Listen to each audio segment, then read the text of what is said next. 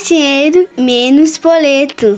Sejam bem-vindos ao podcast Mais Dinheiro, Menos Boleto, chegando no seu fone ou na sua caixa de som. Nossa, eu tô com muita saudade de falar isso, sério, sério.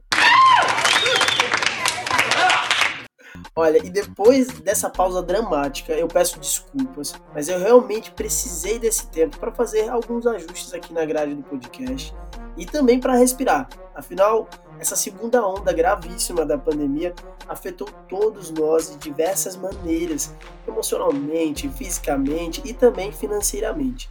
E é sobre isso que vamos falar hoje. Como a crise econômica está agravando a fome no Brasil.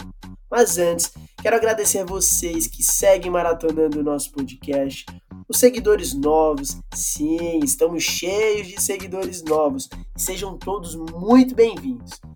Antes de começar a nossa conversa, vou fazer aquele pedido especial para vocês continuarem acreditando no nosso trabalho, compartilhando os nossos conteúdos e dicas por WhatsApp, Facebook, e-mail, por onde vocês quiserem. E não esquece de clicar no botão de seguir lá no Spotify e no Deezer. E agora temos uma novidade. Também estamos na plataforma de podcasts Orelo. Segue lá também, não esquece. Olha aí, quem sabe faz ao vivo, bicho! Hoje vamos falar sobre fome, um assunto que vem ganhando destaque cada vez mais nos noticiários nos últimos dias por causa da crise da pandemia. Não é um tema leve e o nosso objetivo é provocar reflexões em você sobre essa questão tão triste que afeta milhares de pessoas no Brasil. E para trocar uma ideia, adiciona aqui a jornalista especializada em economia e idealizadora do projeto Grana Preta, Mônica Costa. Uma honra receber você aqui novamente no Mais Dinheiro Menos Boleto, Mônica. Oi, Geraldo, obrigada pelo convite mais uma vez. É, como eu disse, para mim é uma honra ser convidada a voltar, né? Então, eu estou muito feliz em poder colaborar e falar de um assunto que para a gente é muito duro, mas é muito necessário, né? Bom, e para abrir a nossa conversa, vou começar com uma breve trajetória do combate à fome no Brasil. Alguns estudos falam que a pobreza no Brasil tem ali a sua origem estrutural, né? derivada de um processo de colonização pautado pela sociedade escravagista, começando pela escravidão dos índios e africanos. Dando alguns saltos aí no tempo, durante alguns séculos, o governo negou o cenário da fome no país, que era concentrado nas regiões norte e nordeste, afetando cerca de 44 milhões de brasileiros, segundo a ONU. A partir de 2003, surgiram algumas iniciativas de políticas públicas de combate à fome, como por exemplo Fome Zero, Bolsa Família e o Brasil Sem Miséria. E em 2014, pela primeira vez em toda a sua história, o Brasil saiu do mapa da fome da ONU. Chegamos agora em 2021. Mais de 125 milhões de brasileiros sofreram insegurança alimentar na pandemia, segundo o estudo da Universidade de Berlim. E sem trabalho e auxílio emergencial, 19 milhões de brasileiros estão passando fome. Mônica, eu já começo com o primeiro questionamento.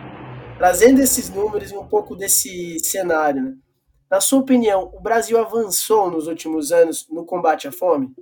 É, Geraldo, é, os números mostram, né? Na verdade, a gente tem é, andado para trás em passos largos.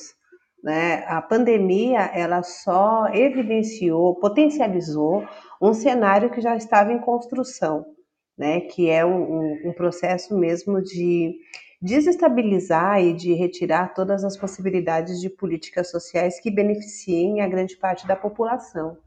Então, esses números que você traz é, mostram exatamente que a gente está num processo de regressão muito, muito violenta e, e numa crise humanitária que me lembro, mesmo como militante, como uma pessoa muito envolvida com, com questões sociais, é, essa situação que nós vivemos hoje, ela, para mim, é uma das mais graves que a gente pôde vivenciar nos últimos 50 anos pelo menos, né? Então, sim, é, houve um, forte regresso e a gente está numa situação muito, muito precária. É, e aí avançando aqui na, na nossa conversa, com a alta da Covid-19 e a falta de políticas sociais, por exemplo, a gente tem ouvido muitas histórias é, de pessoas que moram em comunidades afetadas por essa crise. Por exemplo, a, a CUFA, né, Central Única das Favelas, que vem desempenhando um papel super importante aí buscando é, apoio da iniciativa privada para ajudar essas pessoas que não têm renda, enfim, não têm atividade econômica local para ajudar as pessoas a superar essa crise. Na sua opinião, Mônica, é, o que precisa ser feito para apoiar essas comunidades neste momento de crise, né? Porque a fome não espera. E também a longo prazo, porque eu entendo que essa não vai ser a última crise que a humanidade vai enfrentar. Não digo na mesma proporção, mas outras crises virão. Então, o que, que pode ser feito agora para ajudar e outras, outras é, iniciativas para ajudar a longo prazo? Então, Geraldo, é, a gente vê que existe aí uma situação muito grave. Eu, eu acessei esses números da CUFA, mas eu ouso dizer que esse é um cenário muito presente nas periferias da, das grandes cidades e das capitais, onde mora a maior parte da população, onde está a população com as menores rendas. A gente tem observado muito fortemente aí essa questão da insegurança alimentar e como eu trabalho especificamente com mulheres negras, falando de educação financeira e de estratégias para acesso a meios de, de, de a, a, meios de recursos econômicos, é, eu posso te assegurar que essa situação é muito presente, especialmente na vida de pessoas negras e de mulheres negras né? São nessas casas em que está o maior número de pessoas que estão sujeitas à insegurança alimentar. E aí, como a gente tinha começado essa conversa, isso realmente uh, não é uma questão é, conjuntural. Ah, foi a pandemia que causou esse cenário e depois que isso passar, tudo volta ao normal. A pandemia ela só escancarou uma situação, tornou mais grave em função né, da extensão desse período de necessidade de isolamento, mas ela é uma crise que já existia. E aí, quando a gente pensa em soluções, né? Imagina, é, quem sou eu para conseguir pensar em algumas questões, mas vivenciando e vendo essas histórias muito de perto, eu entendo que a políticas, políticas públicas nesse momento são extremamente essenciais. E, eu, eu, tô, eu tenho uma turma que está em andamento né, do, do curso do Grana Preta, e aí ontem uma aluna veio me perguntar se era justo que ela acessasse os 250 reais porque ela está conseguindo trabalhar. E vamos e convenhamos, né, Geraldo? 250 reais não faz uma compra do mês. Considerando a, o, a quantidade de imposto que todos nós brasileiros recolhemos é, todos os anos e a qualidade do serviço que a gente recebe de volta, há que se considerar que existe muita grana que é nossa e que deve ser devolvida por direito para que essas pessoas tenham um mínimo de segurança, né? Alimentar, é, sanitária. A gente está falando de uma crise em que as pessoas não poderiam sair de casa em função do isolamento social é exigido aí pela pandemia. Então, o que eu entendo é que é necessário que haja mesmo uma mudança muito forte nas políticas sociais, que essas pessoas voltem a ser respeitadas como cidadãs e que esse auxílio que está voltando a ser entregue, que ele seja decente. Né? 250 reais não é o valor que atende uma família com quatro pessoas. A gente sabe que o mínimo para que se atenda uma família com quatro pessoas com dignidade, segundo o DIESE, são R$ 4.500. 250 não é suficiente para uma semana. Então, olhando esse cenário e vendo essas situações, e justamente quem tem acudido essas populações são, é a iniciativa privada, né? A gente tem visto muitas iniciativas nesse sentido, muitos editais, muitas campanhas, muitas vaquinhas, né, que são feitas nesse sentido de ajudar, mas isso é paliativo. A iniciativa privada, ela não é o Estado, ela não vai ter condições de manter esse auxílio, esse apoio no longo prazo né? Eles estão ali só mesmo talvez apagando ou tentando apagar um pouco desse, dessa fogueira, mas a gente sabe que a situação é muito mais grave e são políticas sociais, é respeito à população, é devolver para a população o que é dela de direito, né? não é nenhum favor. Eu costumo enfatizar muito essa questão porque a gente costuma ver muitas pessoas achando que ai, você vai pegar auxílio emergencial, é, é, isso é só para quem está passando fome, ou, ou, como se fosse, Geraldo, um, fosse ilegítimo, sabe? É, que o governo te entregue 250 reais, cara, ilegítimo é o valor, ele tinha que ser no mínimo 20 vezes maior.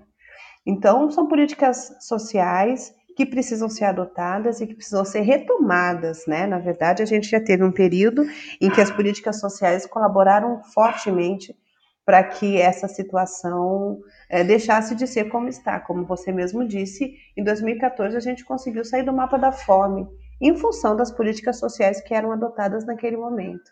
Então, esse cenário precisa ser retomado e essas circunstâncias precisam ser revistas, né? Não, sem dúvida, isso que você falou agora no final, é a impressão que, que, que a gente tem ao visualizar o, os problemas evidenciados agora pela crise é que eles sempre estiveram ali, né? Em algum momento alguém abandonou e eles agora voltaram com, com uma proporção muito maior. E aí, seguindo ainda, falando sobre esses problemas evidenciados pela crise, vou falar agora sobre a questão das mulheres. É, segundo o IBGE, mais de 8 milhões de mulheres deixaram a força de trabalho no terceiro trimestre de 2020, que foi ali no início da pandemia. Né? Esse é um o último dado aí disponível é, pelo, pelo órgão. Eu, eu vi nas minhas pesquisas, Mônica, que muitos especialistas apontam que essa crise evidenciou ainda mais também a vulnerabilidade das mulheres negras é, em vários setores da sociedade. E aí eu queria ouvir a sua opinião por qual motivo as mulheres é, negras são mais afetadas nessa crise da pandemia, ou se é isso é novamente aí um, apenas uma lupa para um problema que já existia e que está sendo evidenciado agora?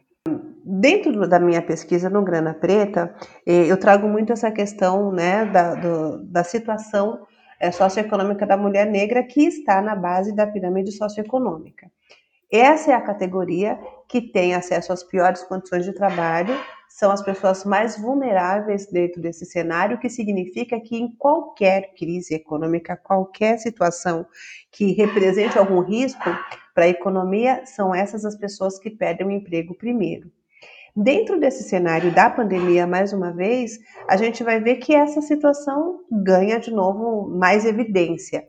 Por quê? São as mulheres negras que estão, em sua maioria, nos serviços domésticos. Mônica. São as mulheres negras que estão Ô, nos serviços um uh, de comércio, pequeno comércio. Na hora que você estava respondendo, foi, deu uma falha fechado, no seu né, microfone né, e ele, dessa, ele não gravou. Não sei se foi o sinal pandêmico. da sua internet que deu um corte. Eu fiz se você pudesse cerca de duas semanas, começo, um pouco mais, tudo um post no meu perfil falando justamente sobre essa questão da exposição. Isso, você quer que eu faça de novo? Público, pode, as mulheres negras você pode seguir da resposta. em grande quantidade à frente do trabalho então, doméstico e essa redução brusca que houve aí na, no fechamento de vagas acaba impactando diretamente esse público porque são elas que estão lá nas periferias, são elas que estão nesses ambientes de segurança alimentar. E aí o que vai acontecer? Elas vão ter que voltar para a rua, elas vão ter que voltar a trabalhar em casas de família porque não existe nenhuma política que garanta a essas mulheres que elas possam se manter seguras dentro de casa. Então, esse número, mais uma vez, ele evidencia essa distorção que a gente vive no país e essa desigualdade, porque na mesma medida em que houve um, uma queda muito brusca de, de vagas para mulheres, como um todo, e a gente sabe que as mulheres negras são maioria nesse grupo, houve um aumento de vagas para homens. Então, uh, existe aí essa discrepância que continua acontecendo e se, se fortalece. Uma outra característica importante é que a mulher também é responsável pelo cuidado. Então, nesse cenário de pandemia, as crianças estão em casa porque não tem escola, às vezes estão os idosos também que precisam de cuidado e que não podem né, ser expostos. E aí, quem tem que abrir mão do seu trabalho ou quem é excluída da, da, da oportunidade de trabalho são essas pessoas, porque muito provavelmente ela vai ter que se desdobrar para estar no serviço e para cuidar de uma criança pequena que, enfim, teve que ficar em casa porque ela não pode acessar o ambiente escolar. Então, a vulnerabilidade Geraldo, tem sido assim um, um, um cenário muito cruel, né?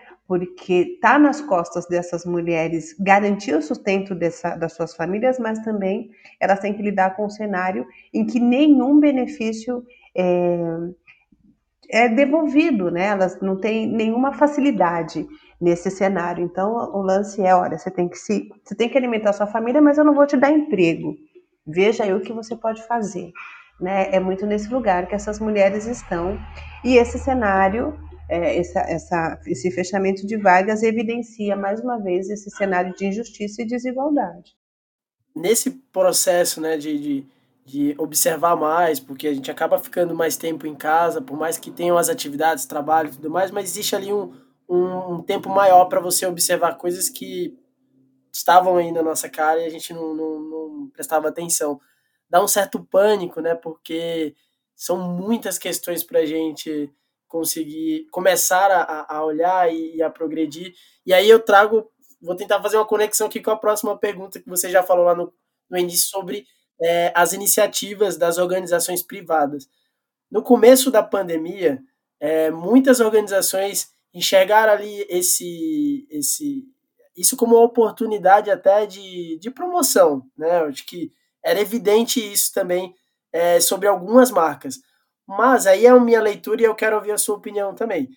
Mas ao passar aí do, do, do dos meses, a iniciativa se tornou uma a iniciativa privada né, se tornou um grande aliado no combate aí a, a, essa crise econômica causada pelo Covid-19 que desen acabou desencadeando uma onda de responsabilidade social e, e, e hoje dá para perceber que as marcas estão realmente empenhadas em desenvolver ações, campanhas e tudo mais. Como é que você observa o papel da iniciativa privada no combate à fome especificamente, é, Mônica? Então, Geraldo, a gente tinha comentado um pouco sobre essa questão. Eu acho que houve um envolvimento né, muito importante da iniciativa privada nesse sentido. Eu comentei dos editais, né? Existem muitas ONGs, muitas parcerias que foram feitas, muitos projetos pensados em colaborar para o combate à fome nesse momento, é, mas entendo ainda que muitas vezes esse cenário ele é conjuntural no sentido de que, bom, a gente tem uma crise neste momento, vamos resolver essa situação, de longo prazo alguém vai ter que cuidar disso. E aí, nesse aspecto, é, como é, uma pessoa que tem um trabalho na área de educação financeira, mas que tem uma preocupação muito com o social, Geraldo, eu tenho, junto de outras mulheres, nós criamos uma ONG que se chama Humana, onde a gente tem proposto para as empresas que essas iniciativas é, de fundo social, né, de responsabilidade social, elas se estendam para um passo adiante. A gente está vendo um cenário onde há muitas mulheres e meninas que estão totalmente vulneráveis a essa crise. A, a crise alimentar é uma ponta desse processo e a gente está falando aqui da questão da fome, ela está muito presente, mas isso desencadeia outras questões como a violência que, a que essas pessoas estão sujeitas. Então, se a empresa ela quer realmente trabalhar essa questão da responsabilidade social, que tal ela começar a pensar em oportunidades de trabalho para essas mulheres e para essas meninas, porque para que a gente saia desse cenário de uma forma mais consistente, essas pessoas precisam voltar ao mercado de trabalho. E, digo mais, nesse momento em que todo mundo está no cenário de home office, né, todos os trabalhos, muitos trabalhos podem ser desenvolvidos à distância, a gente sabe que mesmo que nesse grupo há muitos talentos, muitos potenciais, muitas capacidades que deixam de ser aproveitadas em função de um cenário racista em que vivemos ainda. Então, às vezes, a cor da, da candidata já é suficiente para eliminá-la de uma oportunidade de trabalho.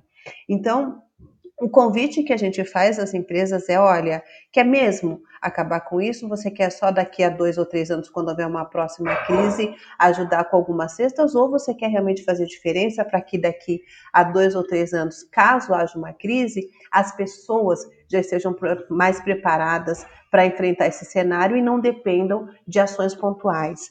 Então, é, pensar na inserção dessas mulheres e dessas meninas no mercado de trabalho em condições decentes é uma proposta que a gente tem através da Humana. E que a gente entende que pode ser uma, uma iniciativa, inclusive, que impacte as políticas sociais no médio e no longo prazo, porque a gente tem visto que a diversidade, que a capacidade de pensar diferente e mesmo essa questão do ISD, né? Todos, todas as empresas que adotam essa, esses princípios são as empresas que, inclusive, estão se saindo melhor nesse processo de crise, elas têm mais facilidade de se adaptar às mudanças.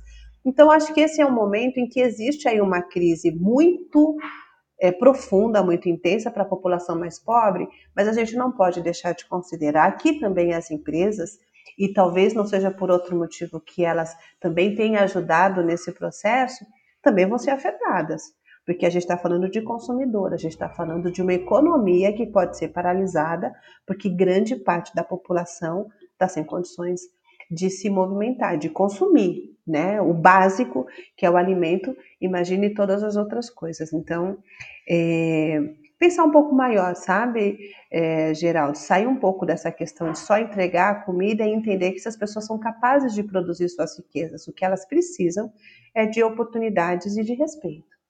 É um ganho muito maior, né, quando a gente olha a longo prazo. E aí, acho que é a melhor pessoa para me responder e compartilhar um pouco do, do, dos seus pensamentos sobre a questão que eu vou trazer agora, principalmente pelo seu trabalho como ativista e com esse trabalho de impacto social que você faz por meio do, do Grana Preta, é, as pessoas estão né, cada vez agora mais impactadas e, e, e observando mais esse, essas questões sociais e acabam ali se sentindo ou obrigadas ou comovidas ou fazendo parte, né, porque na verdade todo mundo faz parte da sociedade, a, colaborar de alguma forma é, no combate à fome, sei lá, seja por ações no bairro, na, sua, né, na família, nos amigos, enfim, ou ações, atitudes um pouco maiores, mas eu queria ouvir de você, né? Qual é a responsabilidade ali, barra papel, da população nessa questão do combate à fome, Mônica? Ah, a responsabilidade da população, Geraldo, é, eu tenho a sensação de que um, o que a gente precisa mesmo é abrir os olhos, né? Entender que essa é uma situação macro e que depende mesmo de ações muito de cunho sociopolítico. É, claro que se você tem condições de ajudar o seu vizinho e de compartilhar alguma coisa que você tenha, isso é muito positivo, mas a gente ainda está falando de uma situação muito micro. Eu acredito que a população precisa ter mais consciência e mais empatia, entender que muitas vezes decisões de teor político precisam beneficiar grande parte da população, a maioria das pessoas que estão naquele ambiente, né? Então, uh, esse cenário, e eu tinha muito uma ilusão no começo da pandemia, e que era compartilhada por muitas pessoas, de que essa crise humanitária poderia nos tornar iguais, poderia fazer com que as pessoas é, se compadecessem mais do outro, houvesse mais solidariedade, sabe? mas é, não está rolando, né?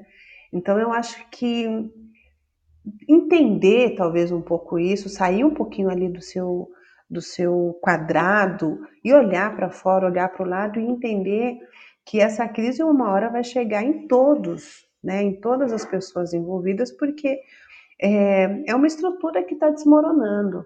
Né? Quando a gente pensa em combater a fome em pleno 2021, em um país que é o celeiro do mundo, né? Nós exportamos alimento para muitas partes do mundo. Como é que isso pode acontecer com a gente? Então, se as pessoas não saírem do seu casulo e olharem para o lado e entenderem que são medidas maiores que precisam ser tomadas, a gente pode é, esse processo de regresso, que é de regressão que eu comentei no começo da nossa entrevista, ele pode se aprofundar muito fortemente e as consequências de um país que, que, que sente fome são, são, são muito drásticos, né? A gente avança aí para outros graus de, de desumanidade, enfim, que pode ser meio incontroláveis. Então, acho que a responsabilidade da população é uma, é uma responsabilidade civil, né? De entender que existe uma pandemia, que existe uma crise, mas também existem escolhas que foram feitas de forma muito equivocadas e pautadas em, em direitos, em, uh, em opiniões que eram muito individuais e que está na hora da gente olhar para o todo. Bom, sabe? Mônica, é um é... agora eu queria que você nos ajudasse aí com algumas dicas, porque, olha, tá difícil ir no supermercado hoje em dia. a gente tá falando de fome, mas assim, é algo que já afetou todo mundo, né? Por mais que você tenha pessoas que tenham ali um pouco mais de recursos para fazer compras, né, um pouco maiores ali, fugindo do básico, os alimentos básicos estão cada vez mais caros. Eu percebo isso porque eu faço as compras de casa, enfim, acho que todo brasileiro já percebeu isso. E o que me deixa muito frustrado quando eu me deparei Sim. com essa questão é que, e foi um dos motivos também é, para trazer esse tema para o podcast, né, além de falar de fome, é que, poxa, nós estamos vivendo num período de crise ferrado. É, as pessoas estão sem dinheiro, perdendo, perdendo emprego, enfim. Como é que o governo não faz nenhum tipo de, de, de iniciativa ou algum tipo de ação para tentar segurar o preço dos alimentos, principalmente nesse período de crise? Eu queria que você comentasse isso e também pudesse dar algumas dicas do, do que as pessoas podem fazer na hora de ir ao supermercado para tentar equilibrar as finanças ali e não perder o controle. É, então, uma dica que eu tenho entregue para os alunos dos cursos do Grana Preta e que outras educadoras financeiras pretas também têm sugerido é fazer a compra em grupo. Junte-se a sua vizinha, ou irmãos, ou parentes, três ou quatro famílias, façam a lista de compras e vão fazer essa compra nesses mercados que vendem por atacado, por exemplo. Geralmente a caixa ela sai por um preço menor, e, mas não vale a pena que você compre a caixa sozinho, não vale a pena, às vezes nem é possível que você compre a caixa sozinho, mas se você está num grupo, é possível que você consiga comprar fardos fechados dos alimentos básicos e depois vocês façam a divisão entre vocês, mas aí vocês vão entregar um valor menor na hora do pagamento. Essa é uma coisa que eu tenho sugerido e que eu tenho feito. A outra coisa é começar a pensar em horta em casa. Dá para fazer, inclusive, em apartamento, em potezinhos, a gente consegue plantar alface, salsinha, essas coisas mais básicas, a gente também pode começar a ter em casa e tudo que comprar, congela, cara. Foi no mercado, foi na feira, comprou fruta, aí não vai dar tempo de consumir tudo aquilo, faz daquilo polpa e põe aquilo para congelar, vira suco depois, para não perder nada daquilo que foi comprado. Né? Então, para que a gente garanta a nossa segurança alimentar, para que a gente possa manter aí, né, um nível minimamente saudável, porque a gente sabe que isso também é um fator importante para que a gente se mantenha menos exposta ao vírus. Não existe nenhuma garantia, mas a gente sabe que um corpo mais saudável tende a resistir melhor a qualquer tipo de, de, de doença. Então, são algumas coisas que eu tenho feito, que eu indico para as alunas do Grana Preta e que eu deixo para pro, os ouvintes também, né? Esse é um caminho bem importante, assim, para a gente reduzir os custos. Esse lance do mercado, uh, Geraldo, dá para reduzir o valor da compra em até 20%. Então, pode ser uma dica bem legal para quem é para é, para que você possa é, garantir o seu sustento e ainda ter uma redução aí nos custos é, porque aí você pode direcionar isso para outros. A gente tem que entender que a gente não come só, né? A gente tem que pagar a internet, a água, a luz, e está tudo aumentando. Então, toda economia que a gente consegue fazer é muito bem-vinda, né? Mônica, então agora chegando na reta final aqui da nossa conversa, eu vou abrir agora o quadro Monte Seu Pode. Que você pudesse é, indicar três iniciativas que o governo pode fazer de imediato. Tá bom, vamos lá. A primeira é o fomento à agricultura familiar. Essa é uma iniciativa que é muito potente e que traz alimentos muito mais baratos para a mesa dos brasileiros e que deixou de ser é, foco de atenção do atual governo, já tinha sido é, perdido muito da força uh, no governo anterior, mas agora simplesmente é totalmente ignorada. E a gente tem que considerar que a agricultura familiar, quando ela é uh, de novo é, potencializada, ela vai beneficiar especialmente as famílias menos favorecidas e, de novo, uma grande parte dessa população é a população negra. São 2,6 milhões de produtores uh, da agricultura familiar, são famílias negras que podem ser beneficiadas tanto pela retomada do seu trabalho, como também isso traz um benefício para a sociedade como um todo. É o que você estava dizendo, Geraldo. Essa agricultura familiar é que vai para a mesa do brasileiro. O que está sendo fomentado é o agronegócio que produz soja, milho, açúcar e a gente não come isso todo dia né? A segunda medida é mesmo pensar em subsídios para que, ou em políticas para barrar o aumento, né, a inflação alimentar, né, que haja aí alguma medida que impeça mesmo que esses aumentos avancem, considerando que isso significa uma exclusão cada vez maior de pessoas que possam ter acesso né, à compra dos seus alimentos de forma decente. E a última a última dica, né, para a gente, a última iniciativa para a gente colocar nesse pódio é pensar em políticas públicas. Vamos pensar aí no, no auxílio emergencial que seja decente? Vamos pensar em um auxílio emergencial que garanta que pelo menos uma família sobreviva por um mês, né? Vamos parar de dar esmola, né? Porque uh, nós merecemos ser tratados com um pouco mais de respeito. Mônica, muito obrigado por, por participar, por aceitar o nosso convite. Assim, eu comentei com você no início aqui da nossa conversa que nós fizemos uma pausa no podcast para reestruturar a programação é, e hoje é basicamente uma reestreia dessa pausa. Então é um programa importante para nós. Quero agradecer e pedir para você falar onde as pessoas podem te encontrar, falar um pouco aí do seu projeto Grana Preta, da ONG, do que você está fazendo, onde as pessoas podem acompanhar o seu trabalho. É, o meu perfil no Instagram é o Grana Preta com dois T's, né? Grana Preta Finanças para Mulheres Negras. Eu tenho um site também onde eu tenho colocado bastante material e onde vocês podem acessar os meus cursos, que é o Grana Preta, com dois T's também, .com.br. E essa iniciativa que eu citei para vocês, arroba é humana.ong onde a gente tem feito um trabalho bastante importante para potencializar mulheres e meninas, especialmente nesse período de pandemia, considerando que ele vai passar e que a gente pode ter grandes talentos e grandes possibilidades de crescimento, considerando o potencial dessas mulheres que estão sendo postas fora do mercado. Eu estou sempre à disposição, Geraldo. É um prazer muito grande poder estar aqui contigo. Espero que eu tenha respondido a contento aí as suas questões e sempre que precisar, meu amigo, é só contar. Né? Ah, não fala isso que eu vou ficar abusado, eu vou ficar chato. Mas olha, portas abertas aqui, sempre que você quiser também divulgar alguma coisa, estamos com as portas abertas. Sim, e reforça aqui bacana. a nossa admiração pelo Grana Preta. A gente conheceu o ano passado, teve uma conversa muito boa, inclusive para quem está ouvindo, se quiser ouvir esse programa, é um especial sobre as mulheres na, na economia é, onde eu convidei minha amiga Letícia para vir apresentar e bater esse Isso. papo com a Mônica. Foi um programa muito agregador assim para todo mundo. Bom, é isso. E se você tem alguma dica, sugestão ou dúvida sobre este e outros temas ligados a finanças pessoais e investimentos, mande a sua pergunta pelo meu Instagram, @geraldo_rabiscos. Muito obrigado e até a próxima!